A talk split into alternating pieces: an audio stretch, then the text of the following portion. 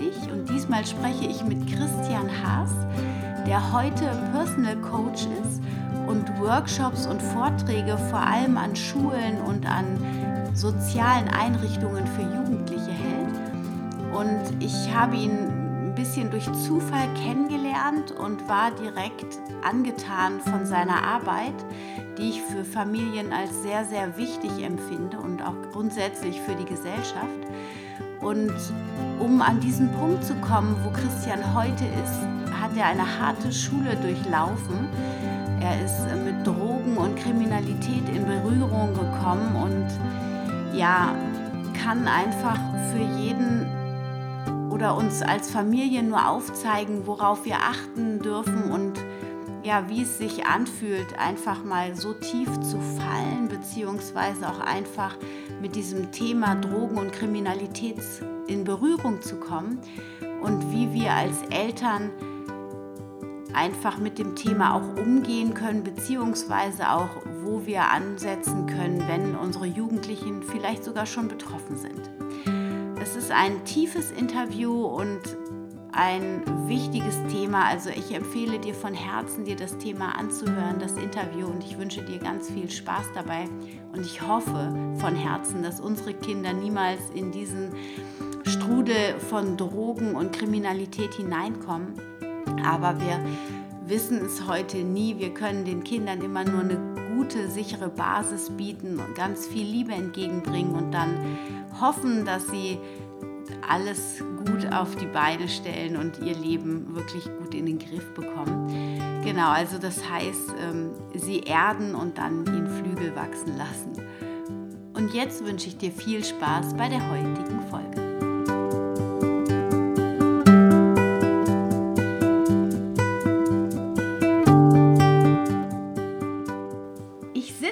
mit dem Christian Haas heute zusammen und ähm, das hat sich alles super schnell ergeben und ist eine ganz spannende Geschichte. Ich habe letzte Woche in der Community von der Laura Marlina Seiler seinen Post gesehen, wo er so ein bisschen seine Geschichte erzählt hat und ich fand die Geschichte sehr berührend und finde, dass sie durchaus eine große Prägnanz für jede Familie hat und deswegen habe ich den Christian angeschrieben und gefragt, ob er Lust hat, zum Podcast-Interview zu kommen.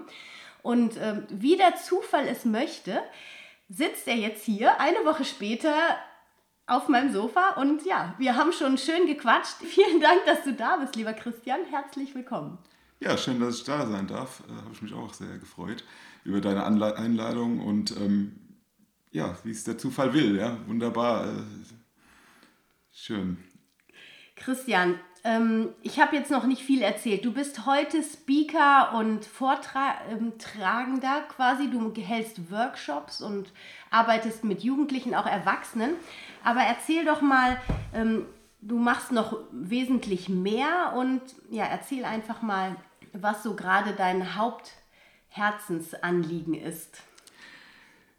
Sehr, sehr wichtiges Thema. Genau mein äh, Ding, meine Herzensangelegenheit ist derzeit wirklich ähm, meine Message nach draußen zu tragen. Ich gehe äh, an verschiedene Schulen und Bildungsträger und auch in Unternehmen und ähm, mache da Werbung für die Wichtigkeiten unserer heutigen Gesellschaft äh, über Persönlichkeitsentwicklung. Also wo es wirklich darum geht, ähm, die Menschen ein bisschen wach zu rütteln, ja, die Menschen aufzuwecken und zu sagen, hier, ähm, es ist elementar wichtig heutzutage, ähm, sich mit seiner eigenen Identität und der Persönlichkeit und dem Schmerz, den man vielleicht auch irgendwann in seinem Leben erfahren hat, ähm, auseinanderzusetzen. Und ähm, ja, und das ist mir, wie gesagt, eine große Herzensangelegenheit und äh, setze da vorrangig oder ganz besonders wichtig sind mir da eben Jugendliche, die ähm, ja, die im Alter ab 14, 15 Jahren bis zu 30 Jahren äh, sind, die ähm, in eine Gesellschaft voller Konsum und voller, äh, voller Möglichkeiten wachsen und da stellenweise, wie ich es erlebe, haltlos äh, umherlaufen und auch überhaupt nicht so richtig ähm, mehr sich mit ihren eigenen Wurzeln eben auseinandersetzen. Ja. Das ist auf jeden Fall eine sehr, sehr wertvolle und wichtige Arbeit. Das sehe ich auch. Und ähm, ich bin sehr dankbar, dass ich deinen Post gelesen habe. Sag mir, oder erzähl doch mal kurz, wie du dazu gekommen bist, ähm, dass du dieses Warum für dich gefunden hast. Dieses Warum, das habe ich dadurch gefunden, dass es mir, äh, dass mein Leben eigentlich mit 22 einmal vorbei gewesen ist. Ja, ähm, mein Leben, also ich habe äh, mit 22 Jahren wurde ich verhaftet äh, als Drogendealer und hatte, äh, ähm, habe konsumiert ohne Ende wurde, ähm, wie gesagt, verhaftet, war ein halbes bis dreiviertel Jahr vorher nur wach gewesen ähm, auf Amphetamine und habe dann äh, ja, über zwei Kilo äh, Amphetamine im Auto gehabt, mehrere Platten Peace, Ecstasy und allen möglichen Kram. Und ähm, das war für mich so der ausschlaggebende Grund, wie ich dann ähm, vom Gericht dazu verdonnert worden bin, ähm, ja, äh, Therapie statt Knast zu machen und dann in eine Therapie zu gehen. Äh, da kam dann für mich so nach und nach der äh, Auslöser dafür, ähm, mich mit meiner eigenen Persönlichkeit auseinanderzusetzen einfach und habe das auch immer weiter links und rechts für mich gemerkt, ähm, äh, dass das so nicht mehr weitergeht. Und aus heutiger Sicht bin ich da wirklich mehr als dankbar dafür, dass ähm, mir das damals so früh einfach die Beine gebrochen hat. Ja. Und ähm, das heißt, du möchtest unterstützen, dass dieser Leidensweg, den du gegangen bist, andere nicht gehen müssen.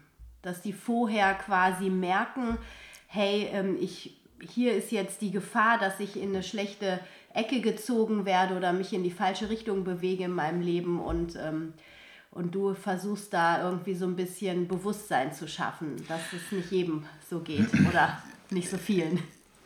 Ja, also ich gehe immer ganz besonders gerne in Klassen und bei den Bildungsträgern deswegen, äh, weil ich sage, wenn meine Geschichte nur zwei, drei oder fünf Leute da draußen berührt und ich denen diesen Umweg, diesen schmerzhaften und wirklich tief dunklen Weg ähm, durch diese Hölle erspare, die, durch die ich auch gerade emotional gegangen bin, weil das gerade innerlich wirklich die absolute Hölle gewesen ist, äh, wo ich durchgegangen bin, ähm, habe ich schon viel erreicht mit meiner Arbeit. Ja. Mhm. Und das ist ähm, mir, wie gesagt, äh, extrem wichtig, diese Message einfach nach außen zu tragen, weil ich wirklich plakativ der Mensch bin, der wirklich von sich behaupten kann, der sein Glück überall auf diesem Planeten gesucht hat.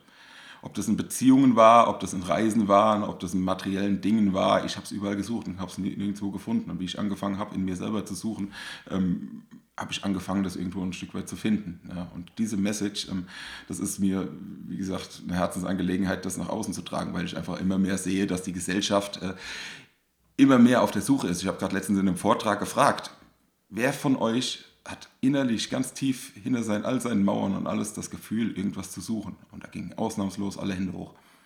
Weil wir alle irgendwo auf der Suche sind im Außen nach irgendwas und letzten Endes ist meine eigene Erfahrung und da, deswegen bin ich für meine Geschichte so dankbar, dass ähm,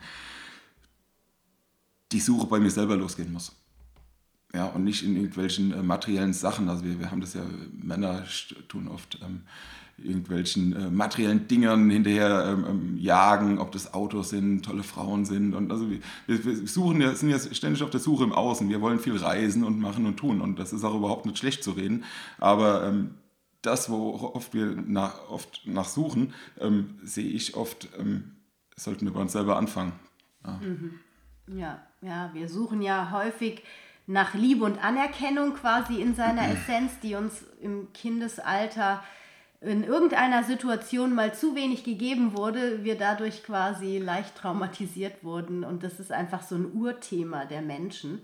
Und ich denke auch, dass ich sehe es auch in der Gesellschaft, dass es sich gerade zuspitzt. Und deswegen ist es gerade ganz wichtig, dass viele Menschen, so wie du, nach außen gehen und da wirklich aufzeigen, wo der Weg eigentlich hingeht. Nicht über die Medien, per, per, ähm, permanenter Konsum, ja, wenn ich permanent auf Instagram die ganzen Sachen scrolle, dann bin ich natürlich nicht bei mir. Da kann ich auch nicht fühlen, was ich eigentlich brauche. Ja, da geht es gar nicht mehr ums Fühlen. Ähm, und dein Weg, das haben wir im Vorgespräch schon gehabt, der fing mit 15 etwa an. Ist da irgendwas noch in deinem Außen passiert? wo du sagen kannst, ja, deshalb äh, bin ich dann in die Richtung gegangen oder hat sich das eher so schleichend angebahnt und du bist dann da so reingerutscht und das der Grund in Anführungsstrichen oder einer der Gründe, der lag viel früher in deinem Leben?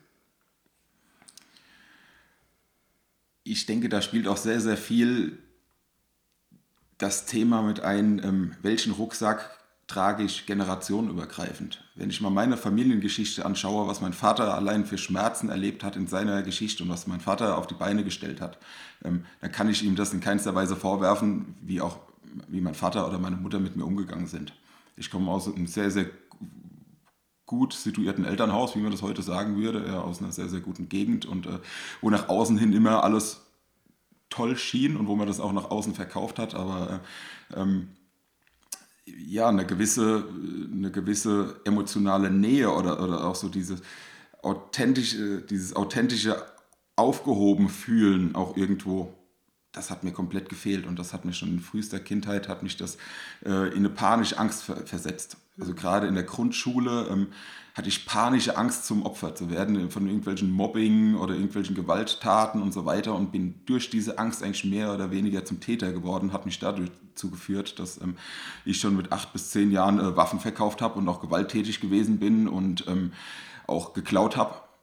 Meine Eltern beklaut habe, mir sind in Geschäfte gegangen und haben geklaut ohne Ende und das, um mir einfach eine materielle Anerkennung auch bei meinen Freunden zu holen, ja, weil ich einfach auch diese emotionale ähm, dieses emotionale Aufgefangen werden einfach irgendwo ein Stück weit nicht so hatte, wie ich es mir hätte gewünscht. Ja, und das ist natürlich auch ein sehr, sehr großes Thema. Ähm, ähm, aus heutiger Sicht äh, betrachte ich das ein bisschen anders, da auch den Eltern zu vergeben. Wenn ich aus heutiger Sicht mal gucke, was meine Eltern damals aus Nichts geleistet haben, bin ich denen mehr als dankbar dafür. Und ich habe äh, gerade, das ist noch keine acht Wochen her, da habe ich wirklich beim Vater gesessen und Rotzenwasser geheult, im wahrsten Sinne des Wortes, und habe wirklich mal in die Augen geguckt und habe gesagt, danke für das, was du für mich eigentlich getan hast, wo ich ihn sonst immer ver verurteilt habe und wo ich immer gesagt habe, da war zu wenig, da war zu wenig, da war zu wenig. Ja. Ähm, genauso wie, was ja auch so ein Thema ist, das ist ähm, als Elternteil sich wirklich auch mal einzugestehen, ich habe alles gegeben und wenn es trotzdem zu wenig war. Mhm. Ja. ja, das ist ja auch ein ganz, ganz wichtiger Punkt ja. oder Aspekt. Ja, dass, dass, dass viele Eltern strampeln, strampeln, strampeln, strampeln. Hey, man ist auch nur ein Mensch. Ja, mhm. und, und dieses wieder annähern, ja, was ich auch erst vor kurzem in meiner Familie erfahren habe, das ist, ähm, ähm, wenn das Kind in meinen Brunnen gefallen ist, glaube ich, die einzige Quick-Essenz, da wieder Heilung reinzubringen, in diesen ganzen Prozess, die Wunden ein Stück weit aufzureißen und da auch äh, Nähe wieder zu schaffen ja, in den Familienkonstrukten. Mhm. Ähm, das heißt also, was, was erzählst du den Jugendlichen, wenn du bei denen in den Workshops bist? Wie, also erzählst du einfach deine Geschichte oder gibst du denen auch Tipps? Weil vielleicht ist ja der ein oder andere schon so ein bisschen in der, ja, auf dem Weg, Drogen zu konsumieren oder klaut oder macht irgendwelche illegalen Geschäfte. Gibst du denen auch ähm, ja, eine Idee, wie die da wieder rauskommen können, wenn die so am Anfang da stehen? zuerst mal ähm, werde ich oft nach meinen Workshops wirklich dann nochmal äh, privat angeschrieben von mhm, einzelnen ja. Schülern, auch wirklich von 12-, 13-jährigen Schülern und oftmals würde man das in tausend Jahren nicht annehmen, wie früh solche Geschichten eigentlich losgehen. Der erste Drogenkonsum, der erste Alkoholkonsum, der erste Kontakt mit irgendwelchen Sachen. Also bis das mal Eltern mitbekommen, sind meistens schon Jahre vergangen. Ja. Ähm, ja, was ich immer sehr, sehr stark mache oder wo ich meinen Fokus drauf lege, das mache ich natürlich auch immer so ein bisschen altersabhängig, weil ähm, mit äh, Jugendlichen um die 20 Jahren führe ich ganz andere Gespräche. Da steige ich auch immer äh, ganz anders ein und führe Gespräche beispielsweise über Beziehungen. Ja, und auch, ähm, die, die haben schon einen ganz anderen Erfahrungsschatz. Wenn ich jetzt beispielsweise mit einem 13, 14, äh, einer Gruppe von 13, 14-Jährigen spreche, ähm, ist es oft so, dass ich mein, über den Schmerzen der Kindheit erzähle und auch was für ein Haifischbecken oft schon in der Grundschule herrscht, mhm. im Klassensystem. Mhm. Und wir leben in der heutigen Zeit in so einer komplexen Welt, wo auch Beziehungen von deren Eltern so komplex sind, wo oft der Vater nicht da ist, wo die Mutter nicht da ist, wo die Mutter ähm, selber vielleicht ein Alkoholproblem hat, wo die Mutter viel arbeiten muss, wo der Vater viel arbeiten muss. Also das ist so komplex heutzutage geworden. Ähm, dass die soziale Bindung auch eine ganz andere Form angenommen hat. Und wenn man diese soziale Bindung dann eben in der Schule auch nicht erfährt, mhm.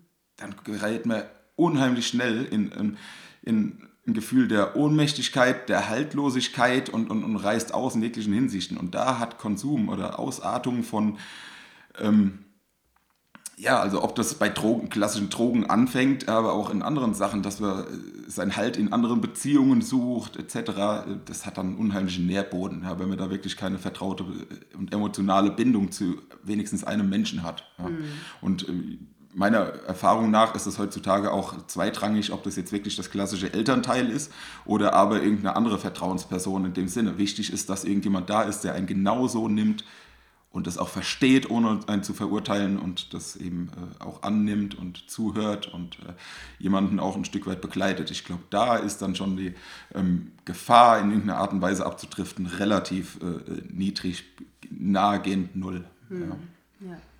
Ja. das sehe ich auch ähm, ähnlich, dass es wichtig ist, braucht eine Bezugsperson, die wirklich verlässlich ist und die zuhört. Das ähm, das heißt also, wenn jetzt ich als Elternteil bemerke, irgendwas läuft schief bei meinem Kind, ähm, ist es natürlich so, die Kinder erzählen ja nicht viel. Ich erlebe das ja selber. Ich kann ja nachfragen und ich kann versuchen, das Vertrauensverhältnis offen zu halten, indem ich ja von meiner Seite aus ehrlich bin und ähm, ja neutral versuche zu reagieren, wenn Kinder mir, meine Kinder mir das erzählen, was vielleicht in meinen Augen nicht so optimal läuft. Also wenn zum Beispiel ganz banal nur die Schule schlecht läuft, mhm. ja, gibt es Eltern, die flippen aus und die verteilen dann Sanktionen.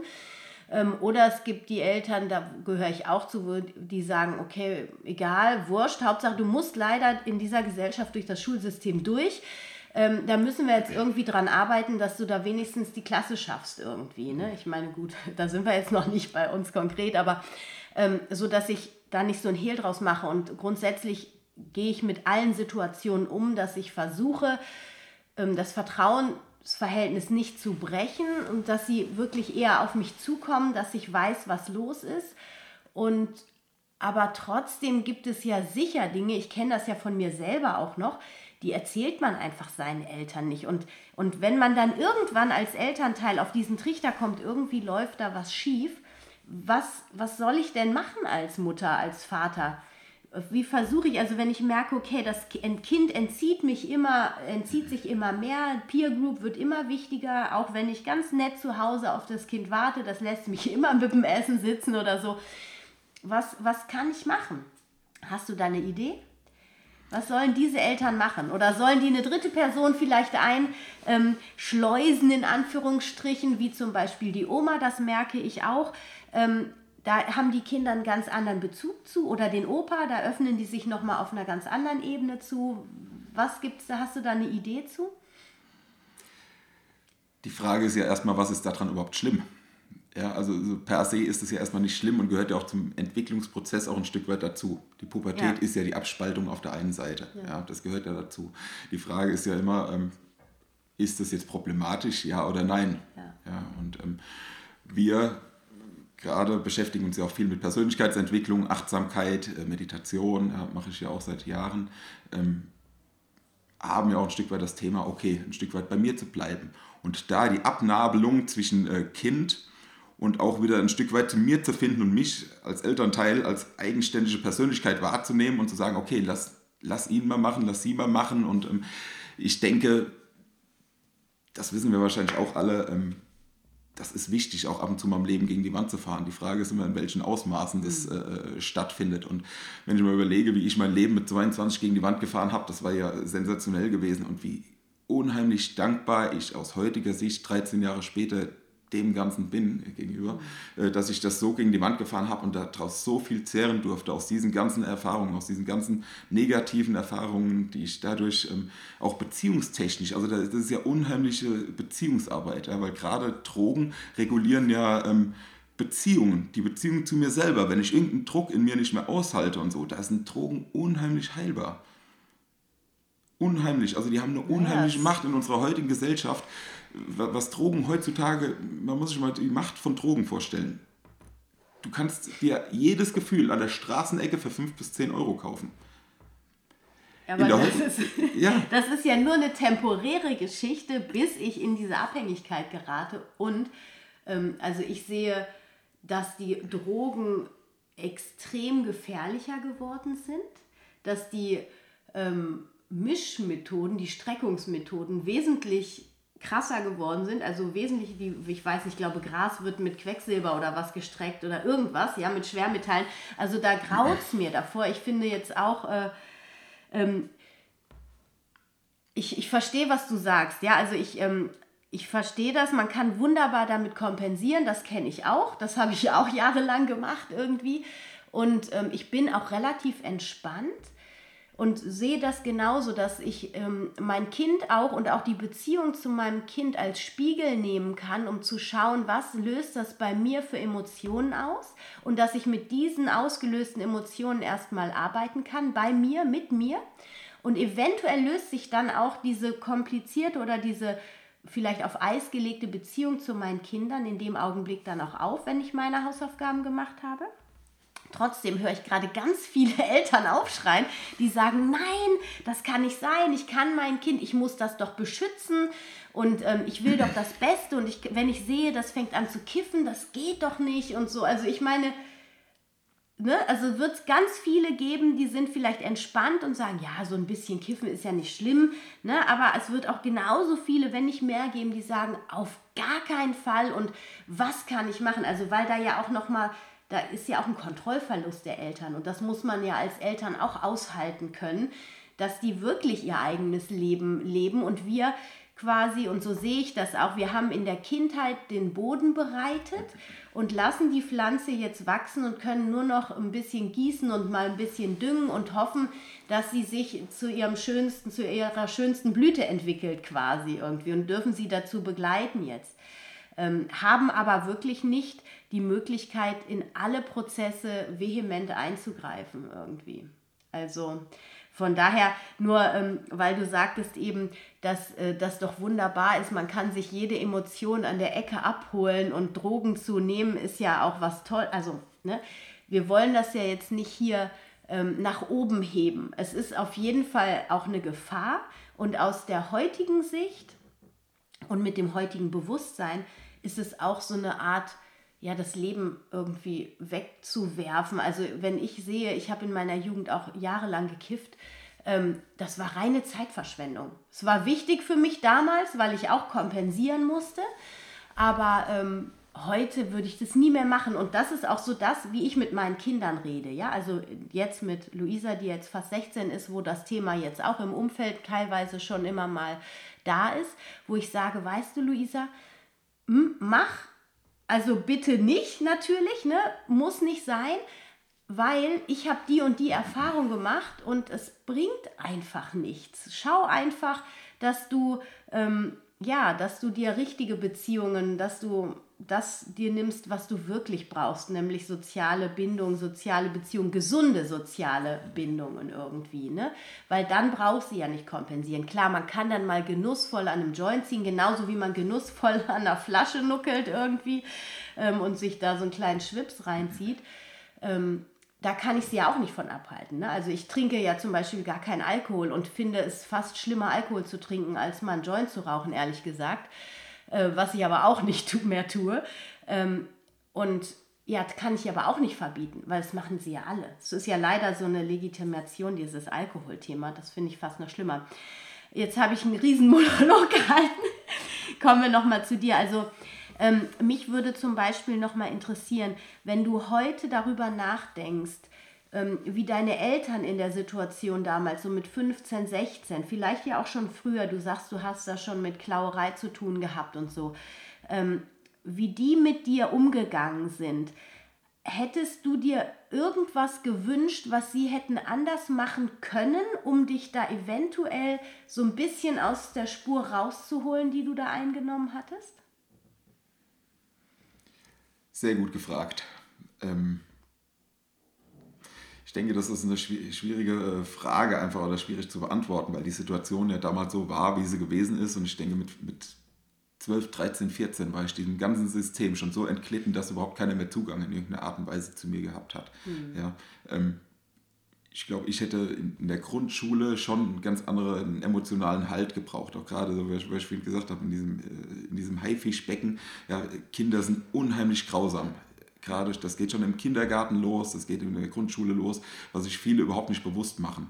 Ja, und wenn man da wirklich äh, auch so diesen Halt nicht hat und auch keinen Zugang, ähm, zum Kind letzten Endes selber hat, ähm, ist es unheimlich schwer, später wieder auszuradieren. Ja? Und da sind wir wieder genau bei dem Thema, was ich vorhin angesprochen hatte mit meinem Vater, dass man sich dann, wenn das Kind mir irgendwie in den Brunnen gefallen ist und äh, auch die Fehler gemacht worden sind und so weiter, dann darf man das nicht verteufeln, sondern dann muss man irgendwann mit Vergebung und Dankbarkeit auch irgendwo ein Stück weiter äh, dran gehen an die ganze Nummer. Ja? Ich habe mich gerade vorgestern mit ähm, einer total netten Dame unterhalten und ähm, ich weiß gar nicht mehr genau, wie wir auf das Thema gekommen sind, aber die sagte auch zu mir, wow, du... Ähm, du hast auch einen super Körperbau, irgendwie so in die, die Richtung ging das. Und dann hat er angefangen, ähm, ja, meine Mutter hätte sich bestimmt unheimlich gesund und bewusst in, in meiner Schwangerschaft, äh, in ihrer Schwangerschaft ernährt. Und das ist ja schon unheimlich wertvoll, ohne dass man sich dessen mal irgendwo überhaupt nur ansatzweise bewusst macht. Ja? Also wie wertvoll das eigentlich ist, wenn eine Mutter sich darüber Gedanken macht, über die, die Gesundheit eines Kindes und daraus dann ein gesundes Kind oder wenn ich dann da gesund herausgehe. Ja, wenn man mal überlegt, wie viele Missbildungen äh, heutzutage auch hervorkommen, alles. Ja. Mhm. Ich habe gerade eine Bekannte, die, der ihr Kind ist schwer behindert auf die Welt gekommen. Ja. Mhm. Und das auch, weil sie irgendwann mal Drogen konsumiert hat. Oder, beziehungsweise da spielen mit Sicherheit auch noch andere Faktoren eine Rolle. Ja, aber. Mhm.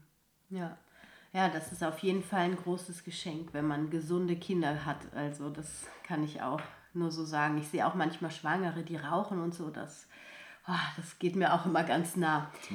Ähm, was hättest du gebraucht damals? Wonach, was, wie hättest du einen Zugang? Also hätte, kannst du dir vorstellen, dass wenn mit 13 da ein cooler Typ, der 16 war, ähm, gewesen wäre, zu dir gekommen wäre und gesagt hat, ey, komm, wir ziehen jetzt mal durch die Häuser, um die Häuser, wir gehen mal ins Kino, wir machen mal ein paar Ausflüge, also Ausflüge hört sich jetzt mega uncool an, aber ja, also der hätte dich an die Hand genommen und hätte dich wieder so ein bisschen da rausgezogen. Meinst du, das hätte dir geholfen, dass du quasi ein jugendliches Vorbild gehabt hättest, der so auch cool ist, aber der einfach dich wieder rausgeholt hätte und gesagt hätte, ey, komm, hör doch auf mit dem Scheiß, wir machen mal ein paar coole Sachen, die legal sind.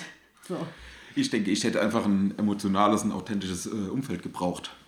Also wirklich, wo man, äh, wo man sich nicht immer weiter nach oben katapultiert und mit seiner Männlichkeit prahlt, beispielsweise jetzt äh, aus meiner Sicht gesehen. Ähm, ja, weil die Diskrepanz bei mir, ich bin so normalerweise ein sehr, sehr warmherziger Mensch, ein emotionaler Mensch und ähm, braucht das auch ein Stück weit. Ja. Also mir ist es unheimlich wichtig, äh, Menschen eine gewisse Nähe zu haben, zu umarmen und, und eine gewisse Wärme einfach in meinem Umfeld zu haben. Ja.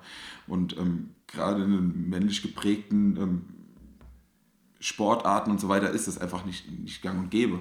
Ja, und ich bin auch in einem äh, Elternhaus groß geworden, wo das auch alles andere als gang und gäbe war, ähm, ähm, da Emotionen zu zeigen. Hm. Ja, auf, aufgrund äh, gewisser äh, Vorfälle. Und ähm, das ist ja auch völlig normal das ist wirklich ein Thema, wo ich auch wirklich stark in der äh, Schule immer für plädiere, wo ich sage, Freunde der Nacht, schmeißt mal alle eure Masken weg.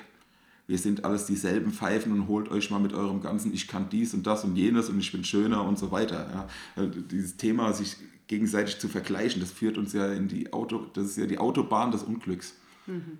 Wir leben heute in einer Gesellschaft, in der wir uns ständig vergleichen, gerade Social Media und so weiter. Wir vergleichen uns ohne Ende. Die Leute werden immer hübscher, die haben immer mehr Möglichkeiten, äh, attraktiver zu werden in jeglichen Formen. Wir werden immer reicher und immer mehr, immer mehr, immer mehr und das tut uns einfach immer weiter von unserem ja, Umfeld einfach isolieren, weil wir diesen Wettkampf einfach immer weiter treiben und dadurch ähm, ja, in ein Unglück geraten, ähm, was wir so noch überhaupt nicht ermessen können. Ja, und deswegen plädiere ich immer ganz stark in meinen Vorträgen, schmeißt die Masken weg, rutscht zusammen, seid füreinander da, reicht euch die Hände und lasst uns mal alle gegenseitig eingestehen, dass wir alles dieselben Pfeifen sind. Wir haben alle unsere Schwächen, wir haben alle unsere Stärken und das müssen wir uns mal wieder ein bisschen bewusst werden. Ja. Hm, ja. Auf jeden Fall.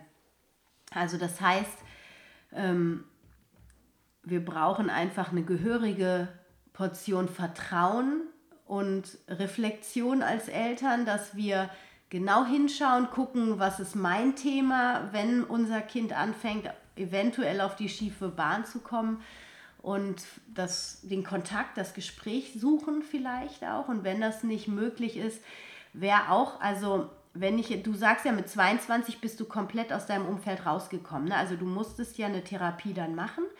und bist aber dann auch in eine ganz andere Stadt gesetzt worden. Wäre das eine Möglichkeit, dass du, dass man, wenn jemand wirklich richtig schon Drogen konsumiert und auch in der Schule gar nicht mehr zur Schule geht und so, dass man sagt, okay, ich bringe mein Kind dann in eine andere Stadt, müsste dann die Familie aber wahrscheinlich mitziehen, weil sonst ist gehupft wie gesprungen irgendwie.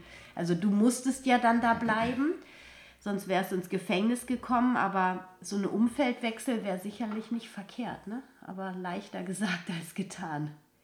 Ja, ab einem gewissen Punkt, wenn man in einem gewissen äh, Grad in einem Drogenmilieu versunken ist, ist es unheimlich schwierig, da wieder normale soziale Kontakte zu, zu finden, ja, weil man da ja nach und nach sukzessive reinrutscht, einfach in diese ganze äh, Geschichte. Ähm, jemand einfach planlos in eine neue Stadt reinzusetzen, äh, halte ich jetzt auch für bedenklich, weil man sich da genau dasselbe Netzwerk wieder aufbauen äh, würde. Also dementsprechend, ja. dementsprechend äh, müsste man das schon in irgendeiner Art und Weise begleitend machen. Ja?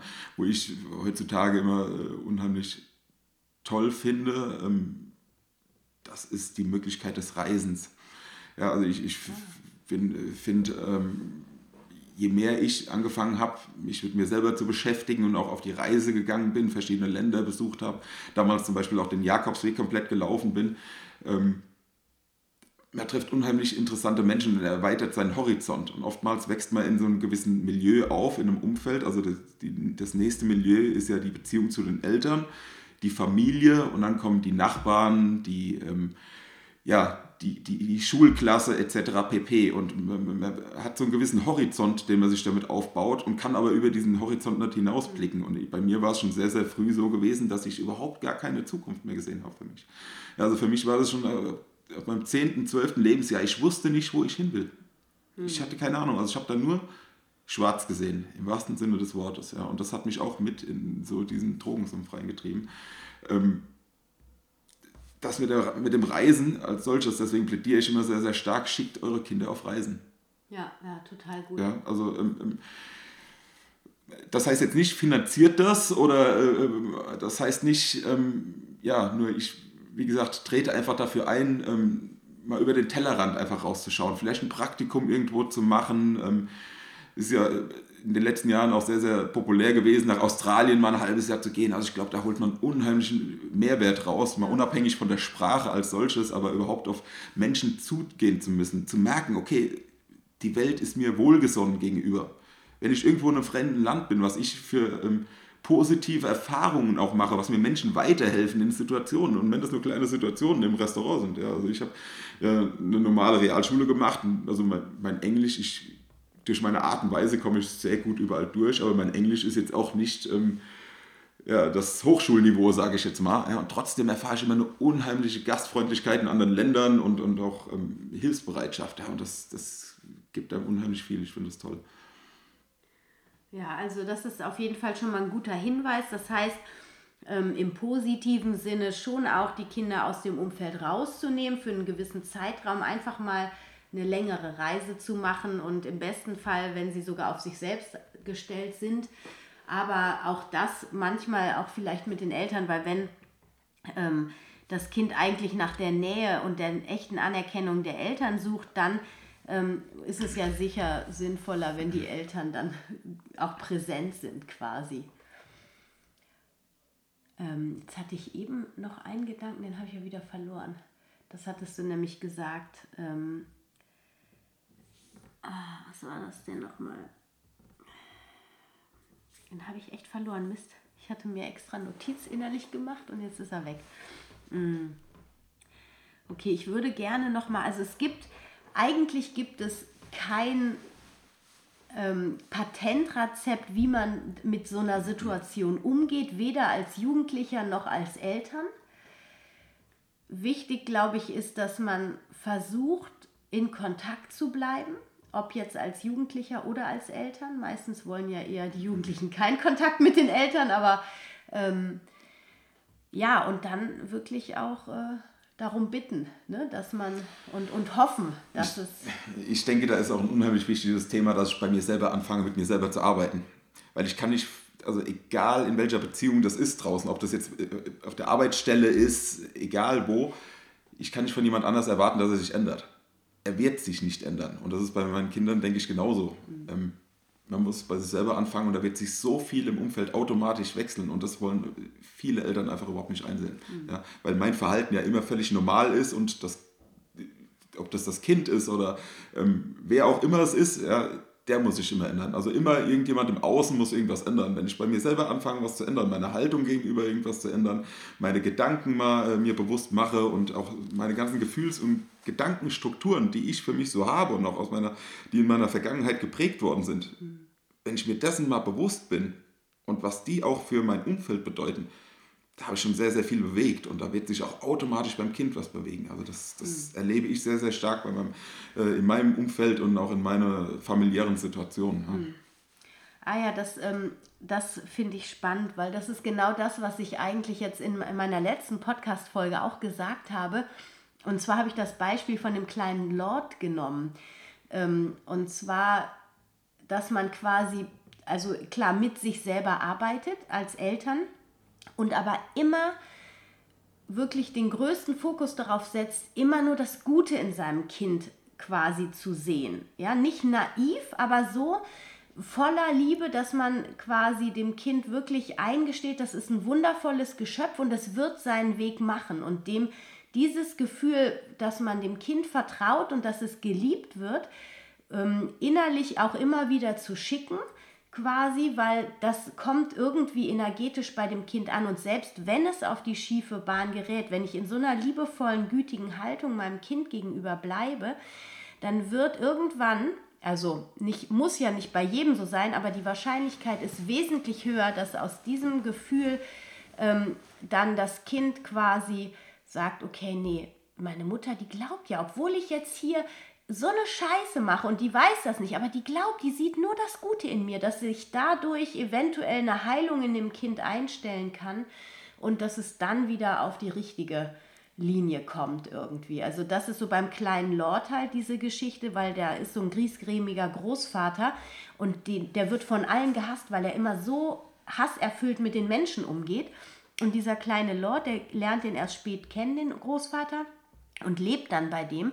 Und der liebt diesen Opa ohne Ende und sieht nur das Gute in dem. Und diese Liebe, diese beständige Liebe, die verändert Schritt für Schritt diesen Großvater. Erst wird er immer netter zu dem Enkelsohn und dann irgendwann ähm, kann er sein Herz ganz öffnen und ist dann zu allen Menschen, ja, er ist immer noch manchmal ein bisschen griesgrämig, aber er ist ein ganz anderer Mensch. Dann durch die Liebe dieses kleinen Menschen quasi. Und das kann man ja als Eltern genauso seinem Kind geben. Es sollte ja sowieso so sein, aber wir sind ja auch mit Ängsten und was du ja auch sagst, aus unserer Vergangenheit so voll und unreflektiert manchmal, dass wir dann projizieren auf unser Kind und das einfach nicht mehr so sehen, wie es eigentlich ist.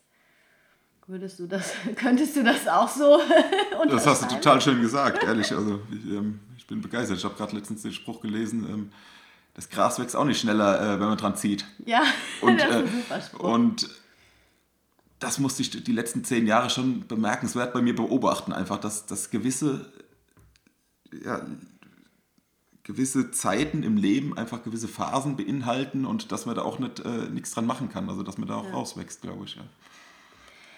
Ähm, jetzt lass uns langsam mal zum Abschluss, Abschluss kommen. Wenn du jetzt so die letzten Jahre oder die letzten 20 Jahre deines Lebens betrachtest, hast du drei Learnings, kannst du drei Learnings rausnehmen, die du sagst, boah, das hat mir richtig weitergeholfen oder ja, entweder das war der Turning Point oder das ist das, wo ich meine Kraft jetzt draus ziehe? Meditation, mein Glaube und die Fähigkeit, wirklich auch bei mir selber zu sein. Also auch bei mir, mit mir selber Zeit verbringen zu können und ähm, ja, das unterscheiden zu können zwischen, ich brauche Zeit für mich selber und ähm, brauche aber auch Zeit mit anderen. Ja, also dieses 50-50 einfach, ähm, ja, so wirklich 50 Prozent für andere da zu sein und mit anderen zu sein, Spaß zu haben etc. Aber auch ganz bewusst meine Zeit für mich selber in meinem Alltag einzubauen. Ja, also das sind so Sachen, äh, die mich wirklich auf meinem Weg begleitet haben, die ich lernen musste, weil ich sonst eigentlich immer ein sehr, sehr abhängiger Mensch gewesen bin in meinem früheren Leben und auch immer von sozialen Kontakten. Ähm, da unheimlich viel gezehrt von habe und da auch immer ähm, mich total verloren habe. Und ähm, das, denke ich, habe ich die letzten Jahre da schon ähm, draus gezogen und ja.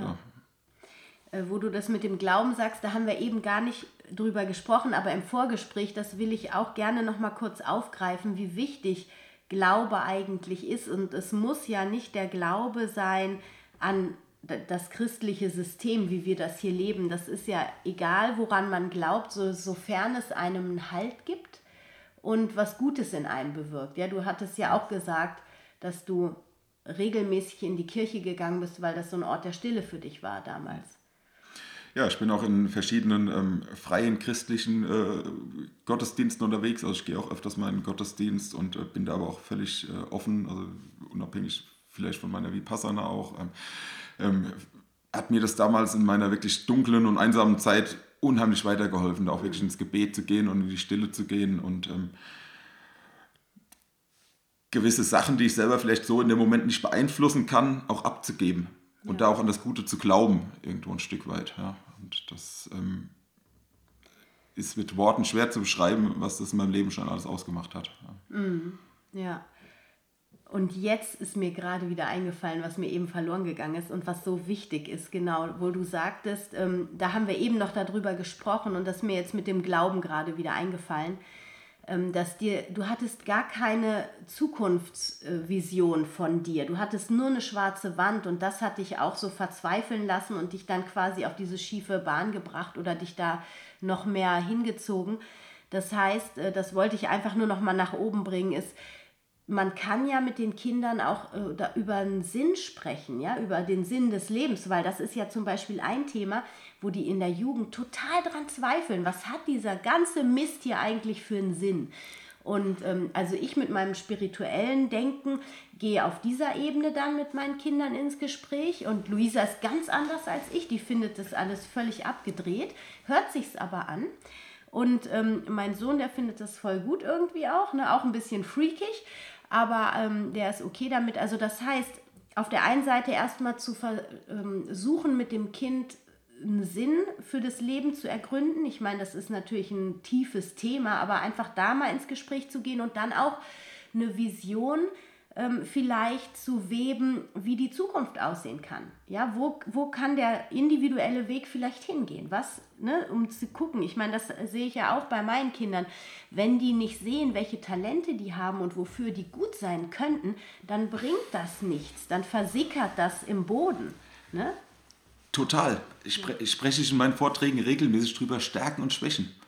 Sich damit aber auch mal auseinanderzusetzen. Und wir lernen ja systematisch in unserer Schule allein Mathe, Englisch, Deutsch. Wenn ich da schon eine 4 oder eine 5 habe, dann habe ich keine Stärken. Ja. Wir, wir sind sich damit auseinanderzusetzen und auszuprobieren. Wenn ich mir überlege, was ich die letzten zwölf Jahre ausprobiert habe, um zu gucken, wo habe ich denn Spaß dran, was macht mir denn Spaß, wo, wo, was gefällt mir. Ich war in Tierheimen, wo ich mit Hunden spazieren gegangen bin. Ich war in, ich habe Theater gespielt ohne Ende. Ja? Also ich habe, was ich alles ausprobiert habe, da komme ich jetzt gar nicht mehr drauf. Und mhm. so sich systematisch auch ein bisschen auszuprobieren, was macht mir denn Spaß, was, was, ja. was ist denn cool? Ja? Ähm, das, und sich darüber auch selber zu finden und auch mutig zu sein, rauszugehen und das muss ja auch unabhängig erstmal von Geld sein. Und ich glaube, dann findet man auch so seinen ganz eigenen Weg, ähm, der einen glücklich und äh, zur Berufung auch irgendwo ein Stück weit treibt. Ja? ja. Ah, sehr schön. Das, das ist gut, dass wir das jetzt nochmal aufgegriffen haben. Das kann auf jeden Fall auch nochmal eine Hilfestellung im Alltag sein. Vielen Dank, lieber Christian. Wenn wir oder wenn jemand dich jetzt buchen möchte, zum Beispiel, wenn ich jetzt dich anrufen würde oder über deine Webseite Christian Haas workshops.de genau, ähm, kommen würde, könnte ich dich an meine Schule für einen Workshop holen? Wäre das möglich, wenn die Schule dazu bereit wäre? Ja, natürlich, klar dafür bin ich da. Also das ist äh, ja mit einer meiner Herzensangelegenheiten und ähm, mir, wie ja eben schon gesagt, total wichtig. Und ähm, wenn da irgendwie in irgendeiner Art und Weise Bedarf besteht, gerne durchklingeln, E-Mail schreiben und dann ähm, finden Super. wir da irgendwas, eine Möglichkeit. Dann packen wir auf jeden Fall ähm, die, die, ähm, den Link in die Show Notes. Und dann wünsche ich dir ganz viel Erfolg in Anführungsstrichen, also dass du viele, vor allem junge Menschen erreichst, so Menschen, denen es wichtig ist, aus ihrem Sumpf, ihrem Alltagssumpf rauszukommen, dass du die mit deiner Message erreichen kannst und denen ja, ja was Gutes, einen guten Samen ins Leben pflanzen kannst. dass sich da was Schönes, ein schönes Blumenfeld draus entwickelt. Vielen Dank, dass du dir die Zeit genommen hast, lieber Christian. Ja, ich danke dir tausendmal, dass du mich hier in deine vier Wände geholt hast, in deine Heiligen. Und ähm, ja, hat wirklich einen Haufen Spaß gemacht, hier meinen ersten Podcast aufnehmen zu dürfen. Ja, super, danke schön für die Einladung. Ja, sehr gerne. Schön, dass du wieder dabei warst bei einer neuen Folge von Wemily, dem Podcast rund um das vegan-vegetarische Leben in der Familie. Ich hoffe, du konntest etwas für dich mitnehmen aus dieser Podcast-Folge und aus dem Interview mit Christian heute. Und ich würde mich super freuen, wenn du den Podcast weiterempfehlen würdest, mit Bekannten und Freunden ihn teilst und wenn du dich mit mir auf Instagram oder Facebook connectest, wenn du es noch nicht getan hast, unter wemily.de auf Instagram oder unter Wemily auf Facebook, kannst du dich mit mir verbinden. Und ich würde mich auch mega über eine Bewertung auf iTunes freuen. Das hilft nämlich anderen, den Podcast auch zu finden. Und ja, wenn du mir einen Kommentar schreibst unter dem Post auf Facebook und einfach mal mir ein Feedback gibst, wie dir die Folge gefallen hat und wie dir das Thema gefallen hat, über das wir gesprochen haben, würde ich mich auch super freuen. Es ist immer einfach total schön zu hören, dass das, was ich hier am Mikro erarbeite, auch andere Leute berührt, bewegt und ähm, ja, was dann in den Köpfen vorgeht, das freut mich immer total, wenn ich dann davon lesen kann. Und ich wünsche dir jetzt eine wunderschöne Woche. Ich bin hier gerade noch mit der Kam Herzegwi von Vegane Familien aus Hamburg zugange. Es ist 11 Uhr abends. Ich hatte den Podcast noch nicht ganz fertig, deswegen musste ich jetzt hier das Intro und das Outro noch einsprechen. Wir haben hier für unser Kochbuch gerade ähm, Fotoshooting-Woche und Kochwoche und es macht wie immer total Spaß, aber es ist einfach auch ähm, anstrengend und herausfordernd, aber es wird auf jeden Fall super lecker werden, das Kochbuch beziehungsweise die Rezepte, die wir kochen. Also freu dich auf den Herbst 2019, wenn vegan für unsere Sprösslinge herauskommt. Und jetzt wünsche ich dir eine wunder wunderschöne Woche. Stay healthy and happy. Deine Anna.